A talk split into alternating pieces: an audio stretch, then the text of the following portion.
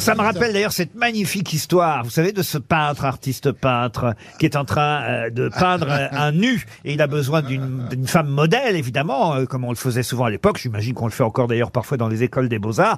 Donc il y a une jeune fille dénudée qui est là, et le peintre est en train de peindre ce corps nu. Puis à un moment donné, quand même, il commence à en avoir marre, il est un peu fatigué, il dit, on fait une pause, et la jeune femme dit, bah, si vous voulez, vous voulez un thé? Oui, bon, on prend un thé, donc elle se rhabille un peu, et ils prennent un thé. Et là, il y a la femme du peintre qui arrive. Et il dit à la jeune femme, Oh, ma femme, vite, déshabillez-vous.